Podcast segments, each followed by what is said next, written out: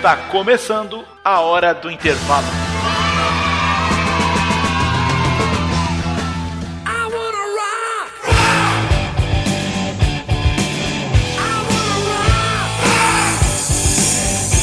Salve, salve, texugos e texugas de todo o Brasil. Aqui quem vos fala, mais uma vez, é o professor Tiago Trigueiro, da m0.net.br.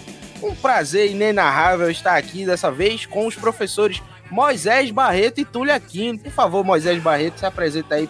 Se apresenta mais ou menos, né? Porque se você é ouvinte assíduo do nosso maravilhoso e cheiroso podcast, você já ouviu Moisés aí em pelo menos três episódios diferentes que eu consigo me lembrar. Mas, Moisés, relembre o pessoal da sua voz deliciosa, por favor. É, muito obrigado pelo deliciosa da voz, não estava esperando por esse elogio. Inclusive, vou até fazer um, um tom um pouco mais grave e sereno para que as pessoas apreciem um pouco mais a, a, a minha voz.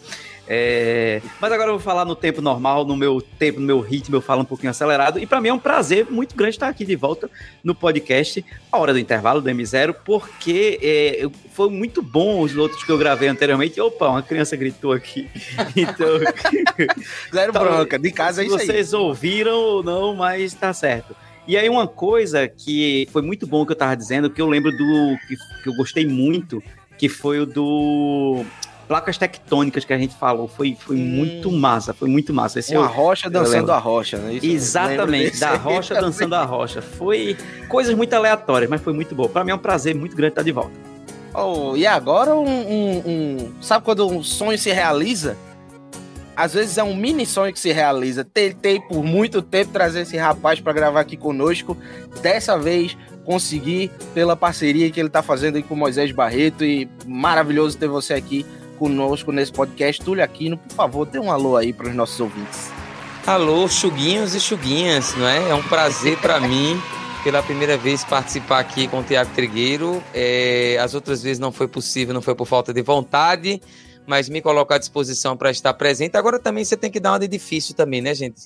Tem que dar uma de difícil, porque o relacionamento, quando ele vai acontecer depois, ele se torna mais duradouro, né? Então também Olha. tem isso. Mas é um prazer estar aqui. Para quem não me conhece, eu sou professor de História, né? É, então, espero contribuir em outros momentos aqui. É um prazer estar com vocês, com Trigueiro e com Moisés. E vamos embora. E a gente continua seguindo a tradição de só trazer professores que são apaixonados pelo que fazem. E falando de tradição, a gente vai seguir aquela tradição surpresa da qual Moisés já participou várias vezes, então eu vou dar prioridade a Túlio Aquino dessa vez. De supetão, Túlio, uma música pra gente começar esse episódio, uma música que Uma você gosta, por favor. música, a última música que me chamou a atenção e me tocou o coração, por coincidência, Moisés até postou no Instagram dele recentemente, foi uma música que foi cantada pela Juliette do BBB, uma música de Chico César, que é um, um cantor que eu conheço muitas músicas dele, gosto muito dele, mas eu não conhecia essa música, que é Deus me defenda de mim. Então, quando ela cantou, eu fui atrás, ouvi, achei a música massa e foi a única música, a última música que assim tocou o meu coração. Deus me defenda de mim, do cantor Chico César.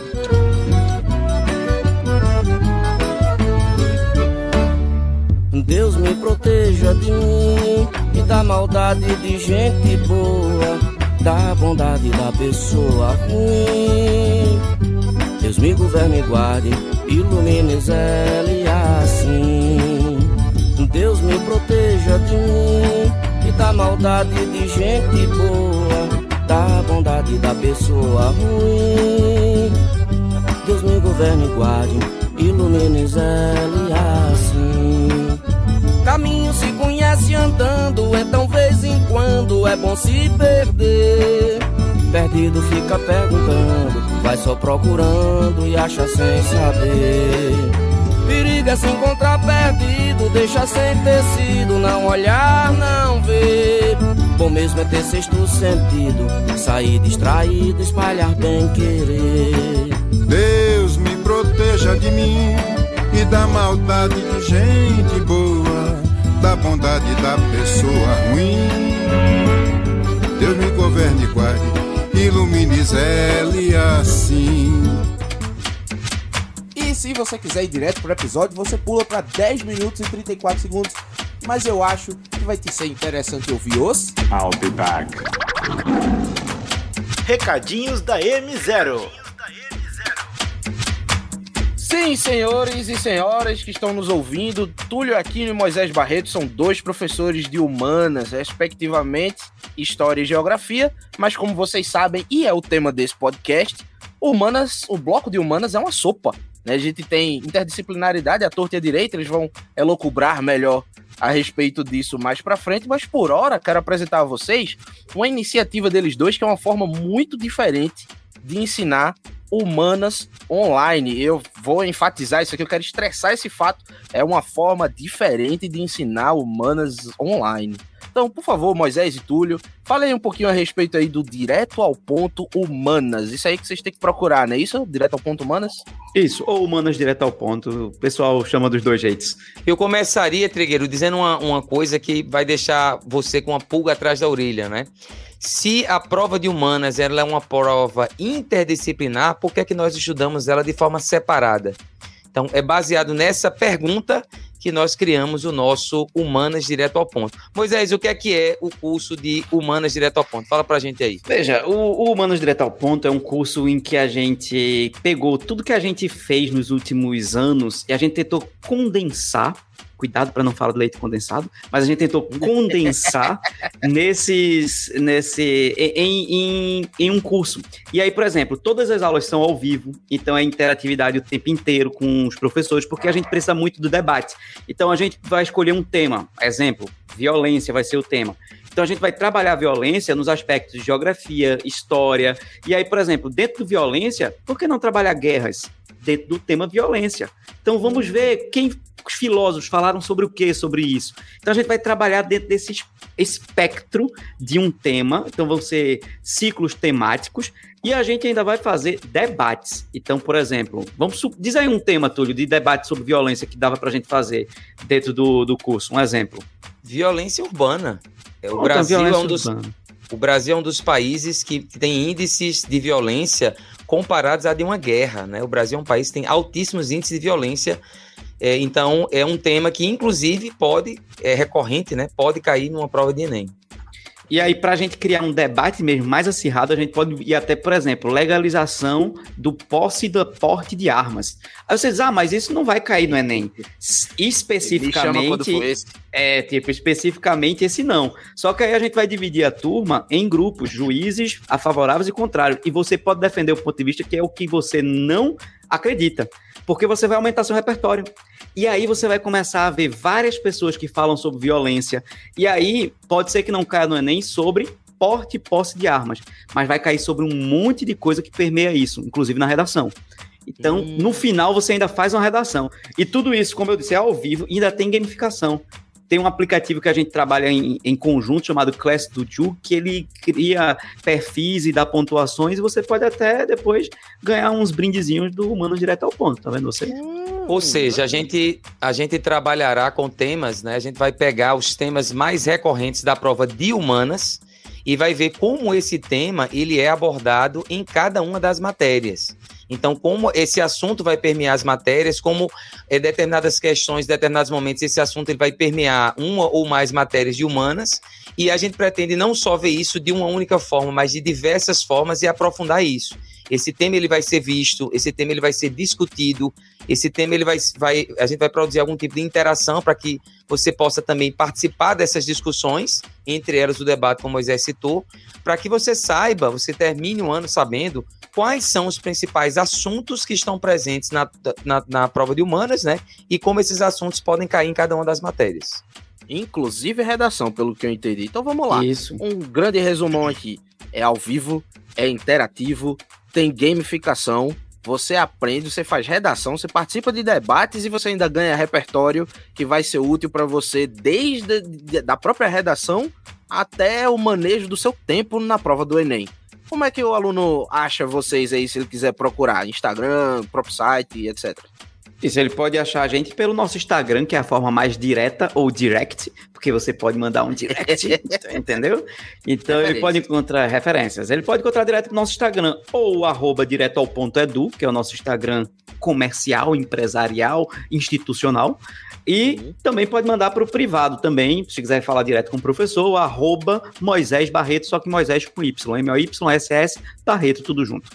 E o seu, Túlio?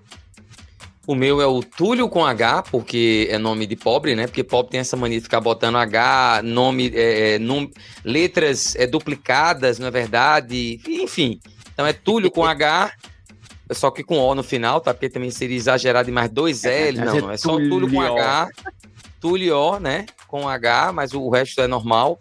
Ponto Aquino, arroba e aí não, se segue. Arroba né? não, o arroba vem antes. ah, o arroba vem antes. Ah, tá. Então, você vê como eu entendo dessas coisas. Ele ia, dar, ele ia dar o e-mail Túlio Aquino, você vai me achar. E é isso aí.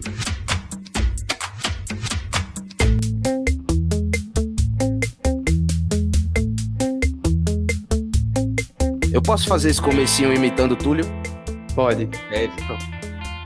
Muito bem! Eu não lembro mais como é que ele fala, mas esse muito bem ficou igualzinho, né? Uhum, exatamente. É, é, então, Túlio Aquino e Moisés Barreto, dois professores de humano apaixonados por educação. Estamos aqui para debater a evolução da prova de humanas. E dentre nós temos aqui um professor que faz praticamente todas as provas do Enem desde que mundo é mundo. O Moisés Barreto, você que tem um olhar mais teórico por ser professor e mais prático por estar lá na prova, dê-nos aí um parecer bem bacana sobre a prova de humanas em si, que é negligenciada por muita gente, por dizer, ah, não, isso aí é só questão de interpretação, quando na verdade não é, você precisa de muito estudo. É, inclusive, olha aqui, o primeiro ataque de oportunidade. Então, vinheta de preste atenção. Presta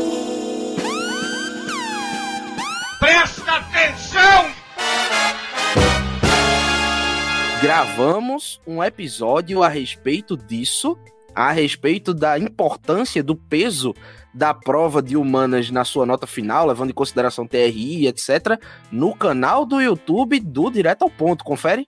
Confere, confere. Qual é o nome pra... do canal? Não, você pode encontrar pesquisando por Jornal Pessoas Civilizadas, que é o nome do nosso programa, e que pelo YouTube tá mais fácil encontrar assim, por incrível que pareça porque o YouTube ele tem algumas coisas muito estranhas na sua forma de buscar. Se você botar Jornal Pessoas Civilizadas, você encontra no instante. Mas o canal direto, é, ele pode ser youtube.com.br Melhor Professor do Mundo. É o nosso canal uhum. lá do Direto ao Ponto e do Melhor Professor do Mundo, que é um canal simultâneo. Pronto, se você for pesquisar, se você. Se não, né? Quando você for assistir esse vídeo maravilhoso que nós três gravamos juntos sobre a importância de realmente estudar para humanas, de não chegar na prova com a cara e a coragem achando que com bom senso você vai se dar bem, aí você vai entender que a prova de humanas ela passou por uma reformulação. Então, Isso. ninguém melhor do que Moisés Barreto para nos explicar quais são as impressões a respeito da prova de 2009 para cá. Moisés, faz favor. Vamos lá. É, a prova de humanas, ela era uma prova que muita gente dizia assim: não, basta você assistir jornal, é, Jornal Nacional todo dia, que você vai responder a prova de humanas do Enem.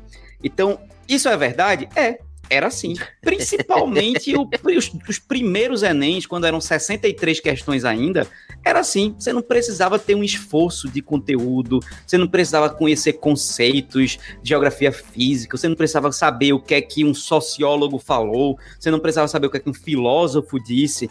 Não, era só ler, basicamente, conhecer o mundo e interpretar, você respondia as questões.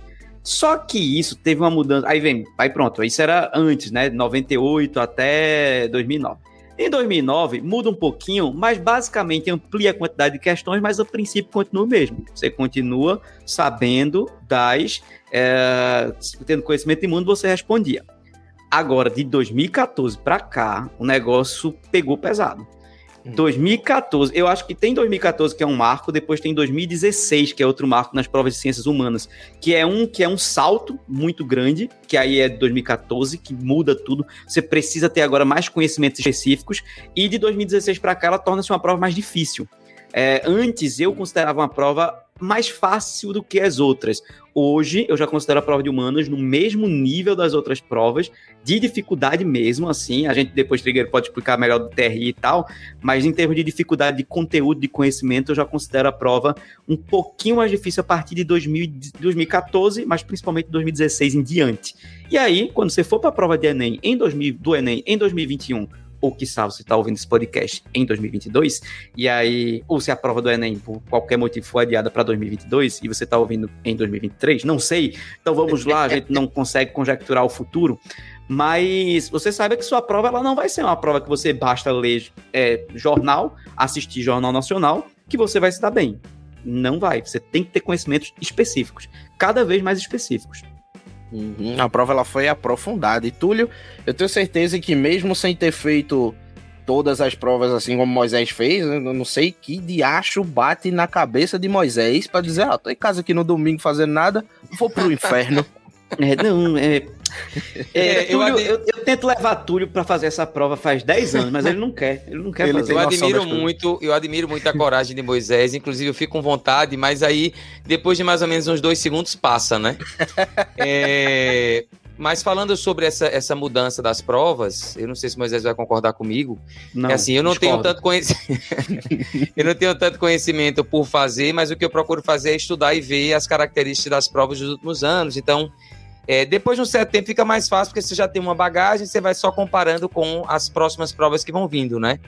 É, uma coisa que a gente tem conversado ultimamente é, é com relação à prova em si, é que é, essa tendência de 2014, que depois de um salto em 2016, ela vem se mantendo nos últimos anos, é, já é uma coisa para a galera ficar ligada, né? Não é que a prova exija, ela seja conteudista ao ponto de ser comparada com provas que têm essa característica, mas são provas que exigem além da interpretação, de uma noção ali do que o texto está querendo dizer, você ter alguns conhecimentos prévios.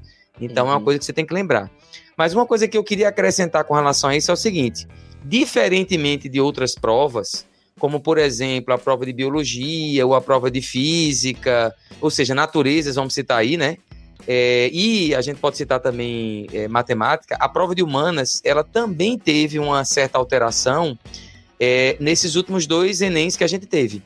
Não foram alterações absurdas, mas são alterações perceptíveis que a gente tem que ficar atento, porque isso também é, é, ajuda a gente a ter uma noção de tendências. Né? Quando teve a primeira prova e houve uma certa mudança, você já fica assim, poxa, mas será que foi só essa prova? Ela foi um, um oásis né, no meio da situação toda? E quando tem a segunda, você vê, não, então, se as características da primeira se repetiram, então, isso já chama a gente atenção para alguns pontos. Então, é uma prova que teve algumas alterações que eu acho que são significativas da gente discutir aqui, é, além de outras coisas, né? Ah. Deixa eu só te interromper aqui, que eu acho que tu tá indo muito pelas beiradas. E eu acho que os ouvintes mais sagazes já perceberam onde tu quer chegar. Mas aqui a gente se objetivo. posiciona, tá? Aqui a gente objetivo. é fora Bolsonaro mesmo. É, Fica né? à vontade aí pra falar.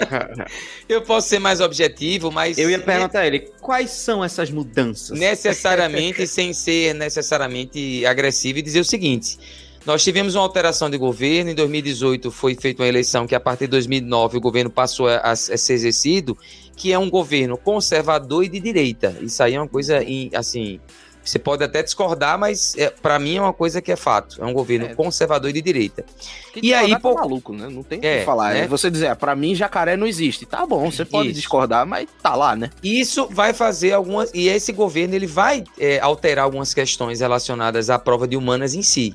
E a gente tem que ficar atento a isso. Eu sei que a gente não vai discutir somente isso, a gente vai discutir também outras coisas, mas eu não sei se é o momento de discutir isso, mas enfim, é, Bora essas coisas, elas são coisas importantes. Então, o que é que eu poderia falar sobre a prova de humanas em si? Veja, há uma diminuição, e aí eu acho que é importante é, frisar isso, há uma diminuição do viés progressista, ou se for para ser mais claro, do viés de esquerda da prova.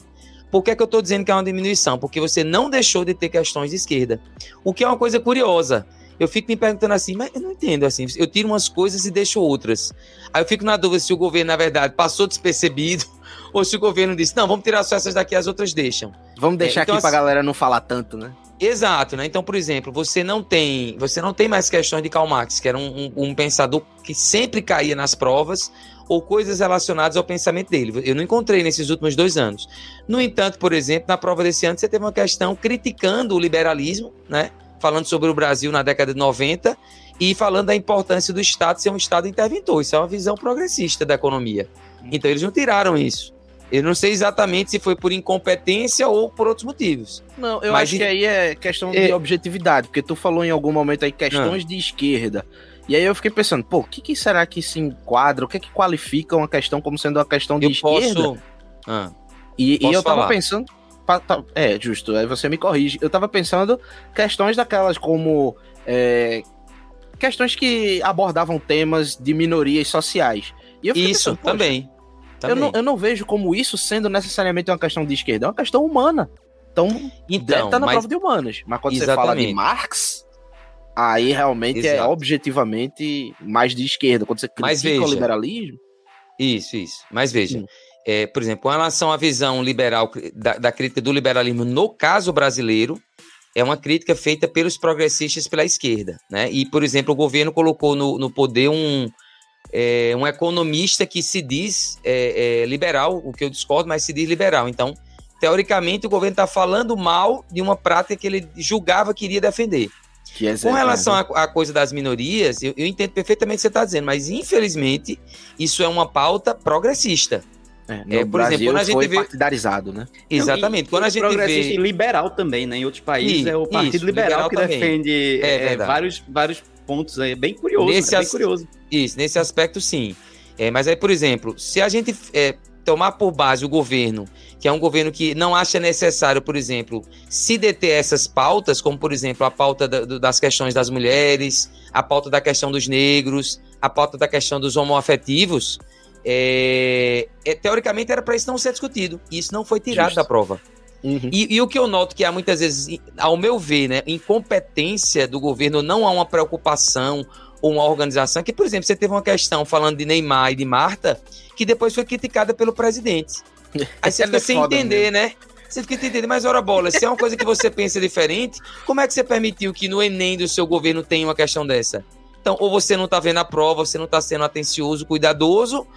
Isso, para mim, aparenta desorganização, aparenta muito mais fala do que fazer. Então, Uhum. eles tiraram o grosso, o que talvez seja mais explícito, como, por exemplo, questões falando da teoria marxistas, mas você vê essas outras pautas presentes. Então, por Entendi. exemplo, teve essa questão do liberalismo, por exemplo, a questão do negro, né, as pautas relacionadas ao, ao preto, elas permanecem no Enem. Isso não mudou. E para mim é uma coisa né? curiosa. Necessário. Sim, com certeza, excelente. A pauta da mulher, por exemplo, a mulher é um tema que está sempre caindo de, de determinadas maneiras diferentes. Mas nós tivemos, por exemplo, uma questão sobre Maria Quitéria no Enem do ano passado, né? E tivemos outra questão relacionada à mulher, que eu não vou lembrar agora, mas caiu também esse ano. Então foi outra pauta que permaneceu. O que me deixa feliz, né? Eu não acho errado isso, não. Sim, Mas sim, é só a gente discutindo essas características. Eu- o que eu ia Moisés. dizer é que o, o explícito mesmo é, por exemplo, o que, é- o que é que não vai cair na prova? Tudo aquilo que explicitamente o governo Bolsonaro é, tenta reescrever a história, tipo o livro 1984 de George Orwell. É, é, É um, é um É, cachorro, é? é um cachorro. É um cachorro rosnando, é? George Orwell. É, que é tipo aquela história da, da, da reescrita. Por exemplo, todo mundo sabe que foi um golpe militar. Não, não, não, tem, não tem a hipótese de que não, não foi um golpe. Mas ele diz, ah, não foi um golpe. Aí todo mundo sabe que foi uma ditadura. O Brasil tem todos os indícios necessários de, ter, de que foi uma ditadura. Que tudo já me disse que é um assunto que não caía muito, nu- nunca caiu muito. Mas não vai cair na prova, provavelmente, né? A não ser que passe desapercebido, algo que vá defender que o período de 64 a 80 e... Eita, 80 e quanto, Túlio? Quatro. 84? Sim. 85? De 64 a 85, não foi um... é, é, Eles, não- eles vão dizer que foi o quê? Um regime?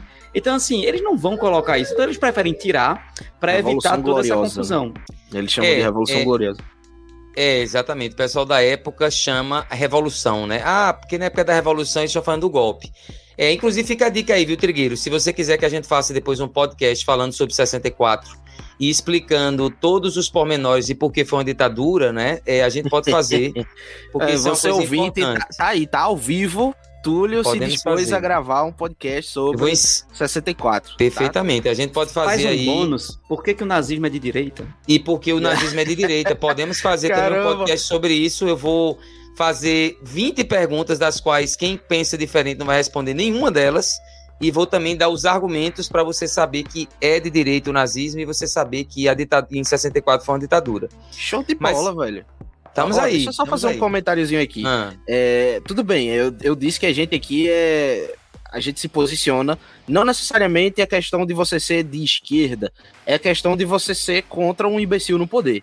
E eu tô falando é Trigueiro, tá? Trigueiro que tá falando, não tô falando por mais ninguém aqui, nem por Rodrigo que não tá presente aqui hoje, é só por mim mesmo. Só que tem coisa que não, não é questão de opinião, sabe? A ditadura de 64 não é questão de opinião, é questão de fato. Ou você enxerga que foi uma ditadura, ou você não sabe o que é uma ditadura. E aí eu quero pontuar que se o curso do Direto ao Ponto Humanas for assim, eu já vou fazer minha assinatura hoje. Tem link aí no post, porque se o debate esquenta desse jeito, eu quero.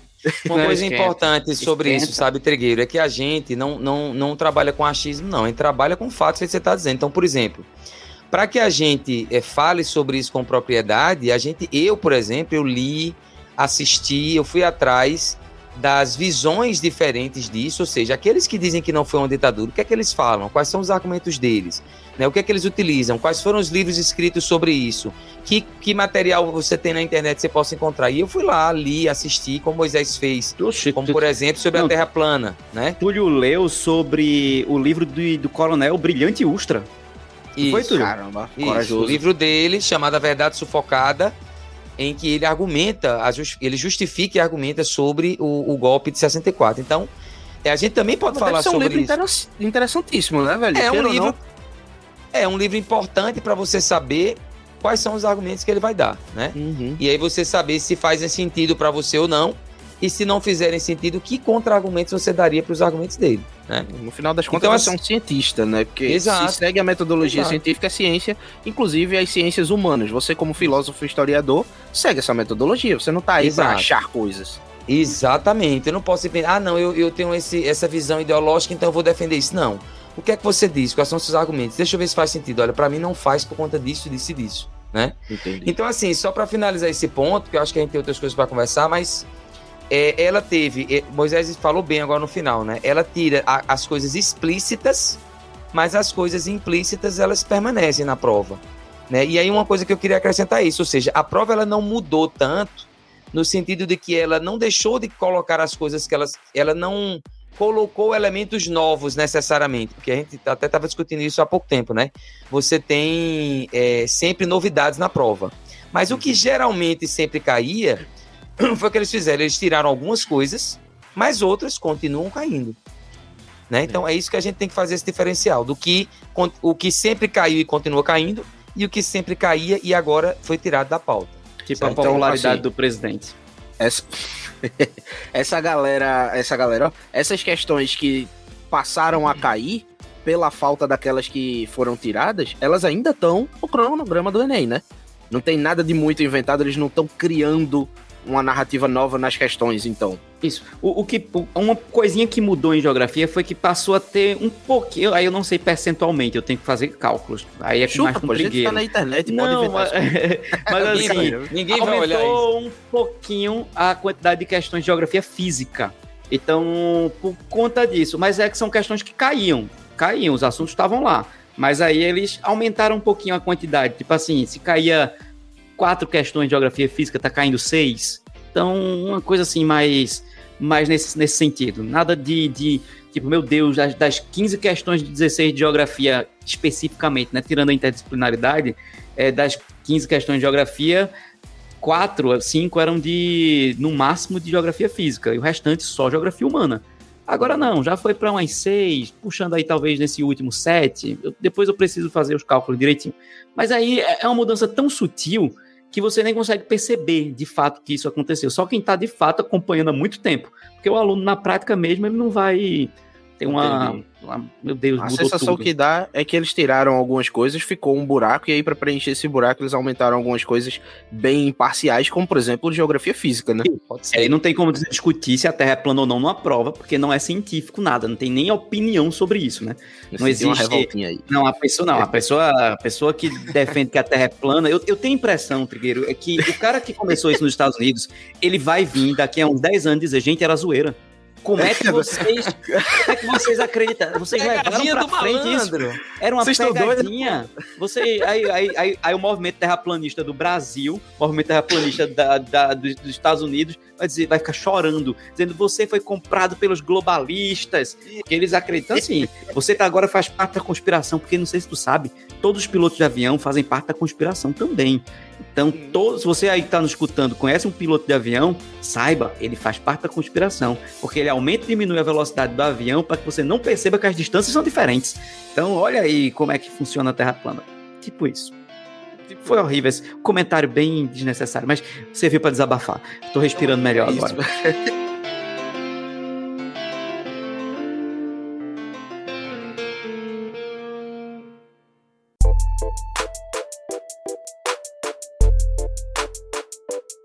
Alright, então al- alguém citou aí interdisciplinaridade na prova de humanas, eu acho que eu acho não, né?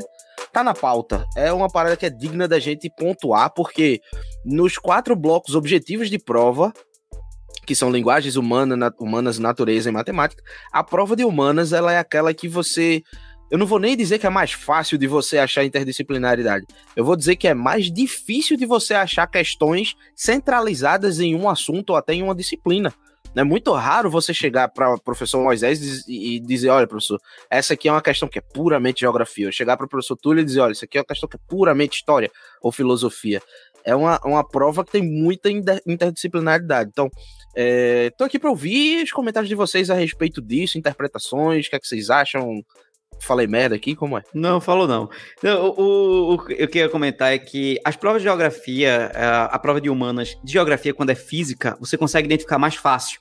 Porque ela é um pouquinho distoante das outras. É, são praticamente são as únicas. As outras, Túlio fala disso direto, que os alunos ficam. Mas não teve história, não, na prova. Na verdade, teve história na prova. É porque ela estava dentro de um Uhum. assunto de população.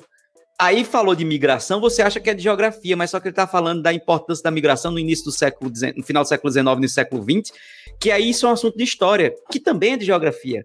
Aí ele pode puxar um sociólogo que tá. E o texto é de um sociólogo que está falando sobre a formação do povo brasileiro.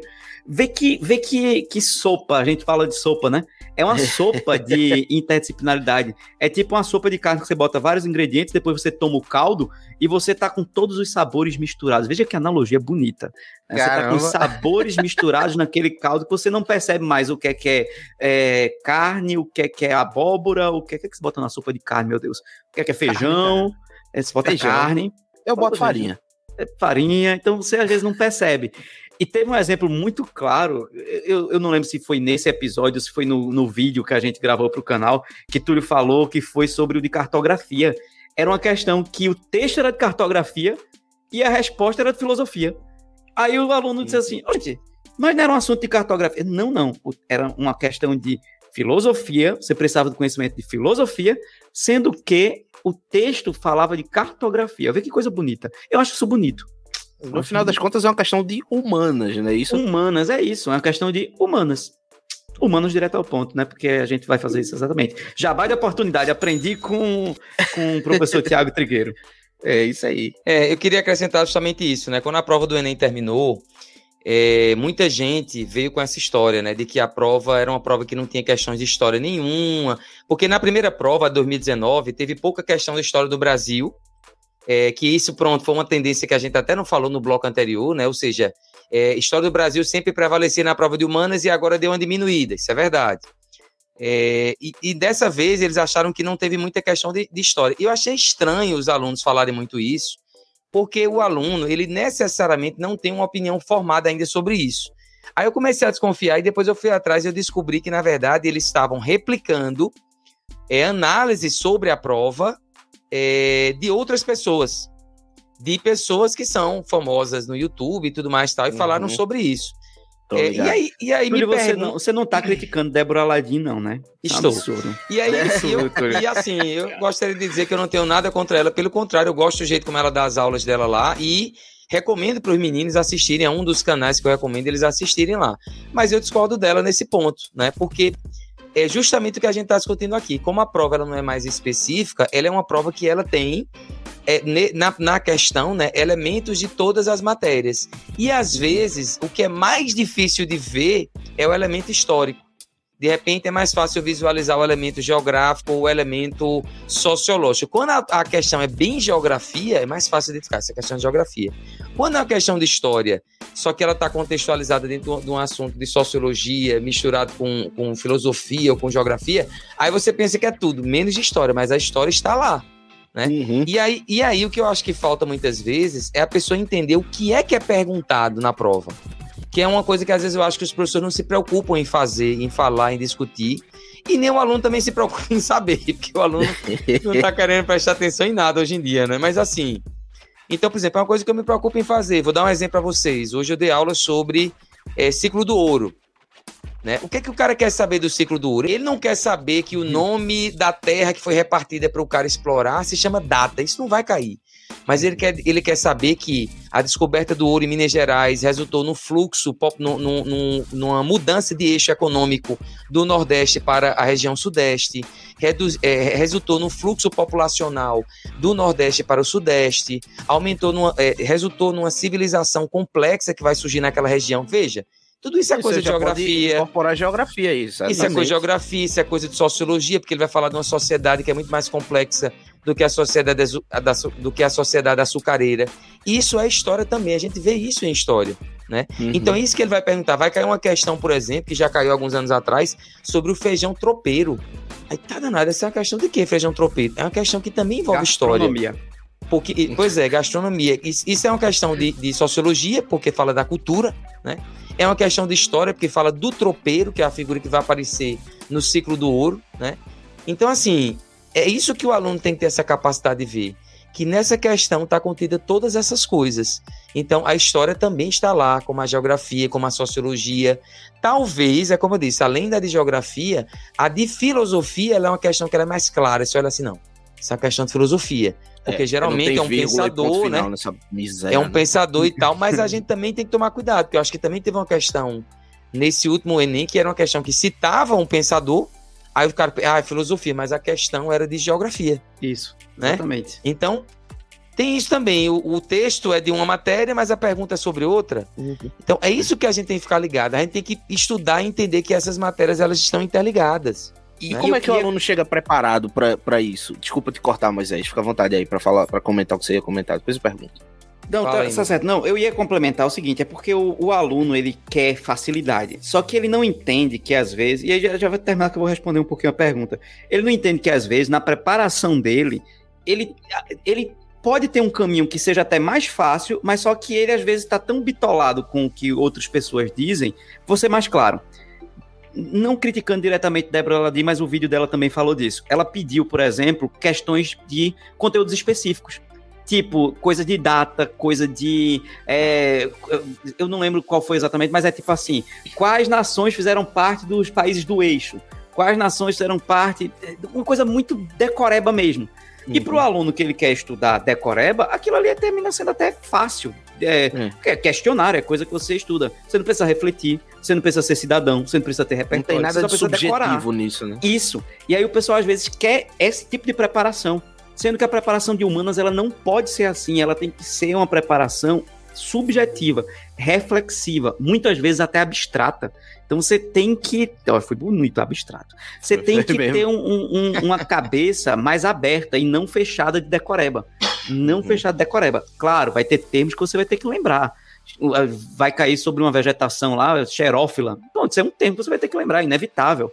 Mas só que uhum. vai cair sobre a importância desse tipo de vegetação no sertão. Aí você vai ter que associar isso com, com a fuga, por exemplo, que as pessoas tiveram, o êxodo rural que houve da, do sertão nordestino para a cidade. Cara, olha, olha isso, olha que, que, coisa mais complexa. E o povo às vezes ignora. Aí você sabe que é uma xerófila, mas não sabe mais nada. Aí eu é. sei que é xerófila, mas não consigo fazer nada. A questão que eu mais odeio da história do Enem foi um Enem que eu fiz, que perguntava como é que a bromélia bebia água. Lembra dessa questão? Eu lembro. Eu não de sei biologia, se foi na né? prova de, de, de, de natureza ou se foi na prova de humanos, é, pra você foi, ver acho, como realmente. Acho que foi biologia, foi biologia.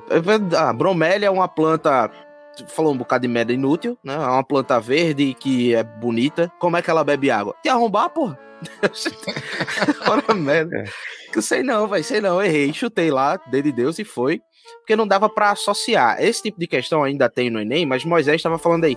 Qual é que é a importância de uma xerófila, xerófila no, no, na Caatinga. Foi Caatinga que tu falou, mas Isso, foi Caatinga. Sertão. No sertão. Isso aí, talvez você nem tenha estudado diretamente isso. Mas se você entende bem como funciona a caatinga, como funciona determinado tipo de bioma, se você entende bem o que, que uma xerófila faz, você consegue extrapolar o conhecimento que você adquiriu, tecnicamente, o conhecimento objetivo, e subjetivar ele, convertendo aquela questão no acerto sabe? Não é nada que ninguém te disse. Mas se os professores te dão o repertório certo, se você sozinha ou vai buscar o repertório certo, às vezes com mentoria, com tutoria, com professor, às vezes só. Você busca montar o seu repertório da forma certa, estudando do jeito certo, estudando as coisas certas, você consegue extrapolar e acabar acertando questões tão coesas, tão interdisciplinares como é, as questões de humanas. E aí eu queria, eu quero que vocês comentem um pouquinho mais. Sei que a gente comentou na parte do recadinho. Você que pulou o recadinho, você perdeu, porque realmente é, tem muita coisa interessante para você lá. Recomendo que volte. Mas não necessariamente sendo um jabá, inevitável que seja. Mas queria que vocês comentassem um pouquinho a respeito do do curso de vocês, né? Do Direto ao Ponto Humanas. Como é que vocês trabalham essa parte de interdisciplinaridade no curso? Como é que vocês ajudam a preparar o aluno de forma diferente do que a gente vê aí nos demais cursos, no, no, no próprio YouTube, etc. Então, aí, é, de, de, certa forma, essa pergunta ela tem a ver com a pergunta anterior, por isso, né? Você perguntou com relação a como é que o aluno pode se preparar melhor com relação a isso, né? Ele entender justamente isso, que quando ele está vendo um assunto, e a gente vai trabalhar isso, a gente trabalha isso no, no Direto ao Ponto Humanas, né? Quando ele está vendo um assunto, ele tem que conseguir enxergar aquele assunto sobre as diferentes ópticas e, e, possibilidades, né? Como é que eu posso compreender aquele episódio, aquele momento e ver ele sociologicamente, historicamente, filosoficamente, geograficamente. Todos esses elementos ajudam eu a compreender de forma mais profunda o assunto. Porque, por exemplo, Moisés falou, é, é como Moisés está dizendo, né? Por exemplo, é, você não vai ter uma questão, eu não preciso saber, não é importante para mim, não é tão importante saber que a abolição da escravidão aconteceu dia 13 de maio de 1888. Não é importante eu saber necessariamente, mas eu saber quais são as consequências para isso, é, sociológicas para o Brasil, quais são as consequências filosóficas para o Brasil, que tipo de pensamento vai surgir, ou que tipo de pensamento influenciou a abolição, né? Uhum. Quais são as consequências sociais da abolição para a formação das cidades, para a questão da violência, para a questão da inserção do preto na sociedade. São essas coisas que eu preciso saber. Então Justo. fica a dica, né? A dica dupla.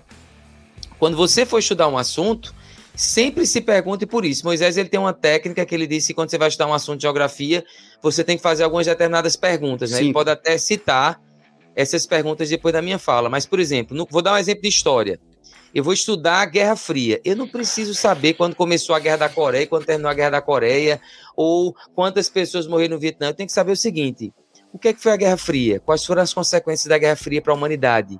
Que sentimentos é, na humanidade gerou? Que pensamentos uhum. filosóficos surgiram nesse período para compreender o medo da morte, o medo do fim do mundo? Né? Ou como os países vão se posicionar? Ou como os países vão sofrer a pressão de você ser capitalista ou você ser socialista. Então, são essas reflexões que eu tenho que fazer em cada um dos assuntos.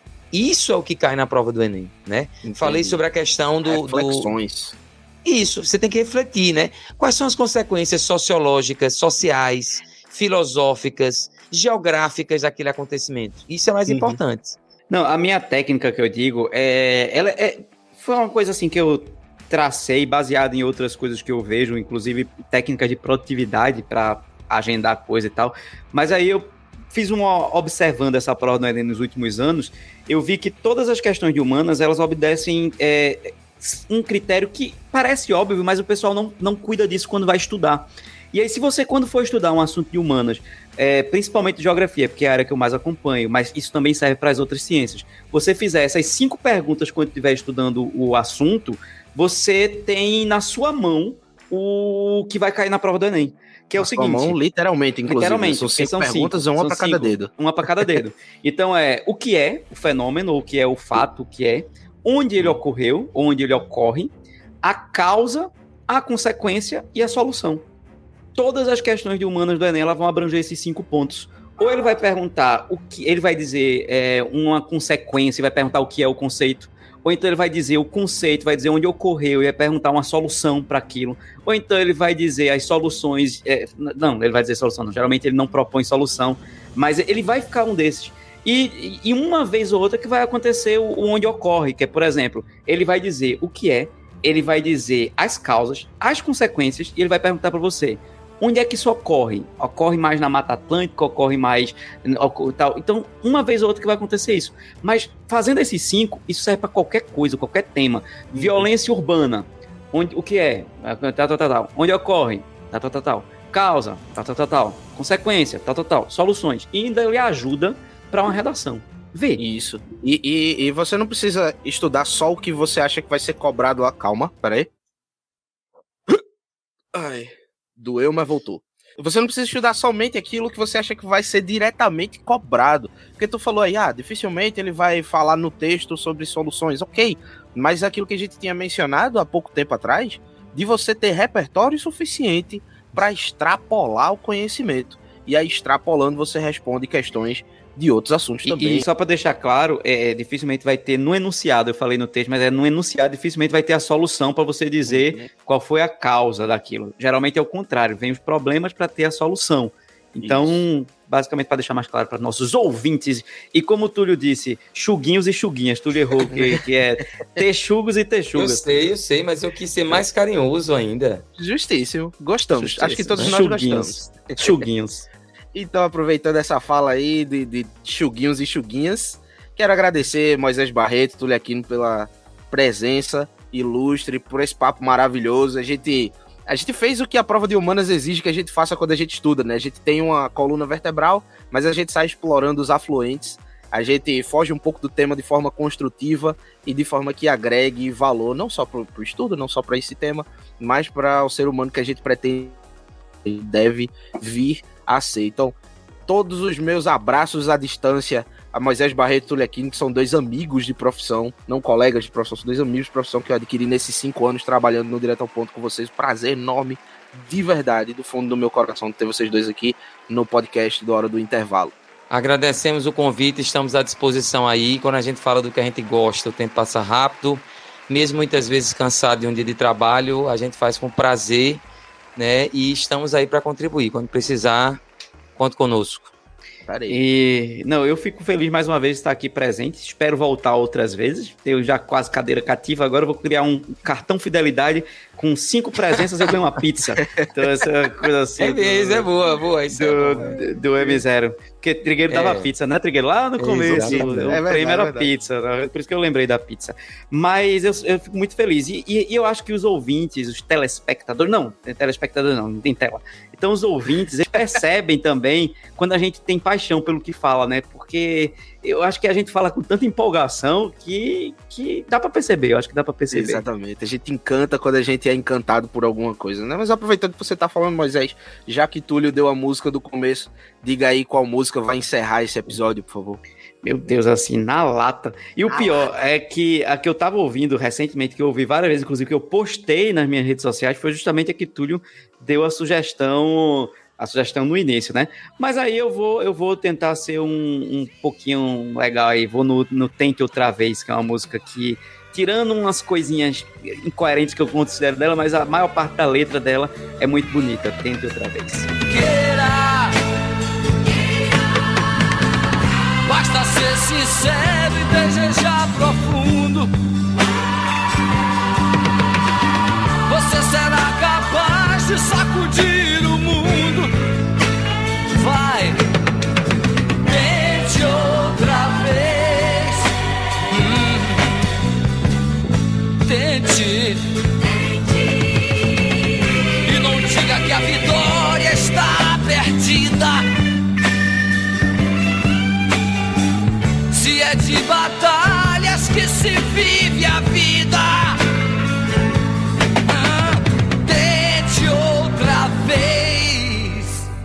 Pois bem, um recadinho surpresa para você que ficou até aqui, você que fica até o finalzinho, é sempre um pouco mais especial aqui, tem um, um lugarzinho cativo no nosso coração. A M0, tanto podcast, quanto canal no YouTube, quanto Instagram mais ou menos, que eu atualizo um pouco lá, mas podcast, canal do YouTube, a gente faz isso tudo com muito carinho. E se você quiser ajudar a custear, tem o planner de mesa da M0, que agora tem a versão digital, ele é totalmente voltado para o estudo. Não é um planner para qualquer coisa, é um planner para estudo. Versão digital custa R$14,90, tem link aí na descrição. E você vai ajudar a, a ter condições de eu pagar a pizza de Moisés, né, da cadeira cativa. Obrigado. E se Túlio cumpriu o que ele se dispôs a fazer, de gravar episódio sobre isso, sobre aquilo, sobre aquilo outro, tudo mais, vou ter que comprar pizza para Túlio também. então compra dois planos aí, por favor. E na descrição você vai encontrar link também para as redes sociais de Túlio Aquino, de Moisés Barreto e do, do Direto ao Ponto Humanas. Bem como o vídeo que nós gravamos juntos no canal do YouTube deles, que é o melhor professor do mundo, correto? Correto.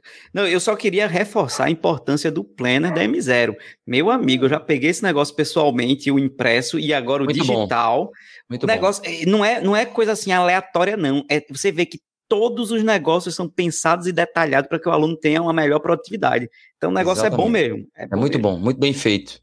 Massa, depois eu mando a Em breve, vocês. em breve é, estaremos fazendo uso dele em outras situações. Oh, tá isso. Abraço pra você. Tem mais nada não. Daqui pra frente é só silêncio. Só vazio. Vou, vou encerrar, vou encerrar. Deus Eu já me defenda momento- de mim e da E maldade. dá vontade de gente Gente boa. É isso aí. A gente, dá um dia a gente vontade aprende a letra. pessoa- É assim, Dá- ó. Deus me defenda de mim e da bondade de gente boa. Não, E da, da maldade, bondade, de gente da boa. maldade de gente boa. E da bondade da Da pessoa, ruim. Deus me livre e guarde. E aí segue a música. Muito legal. Uai.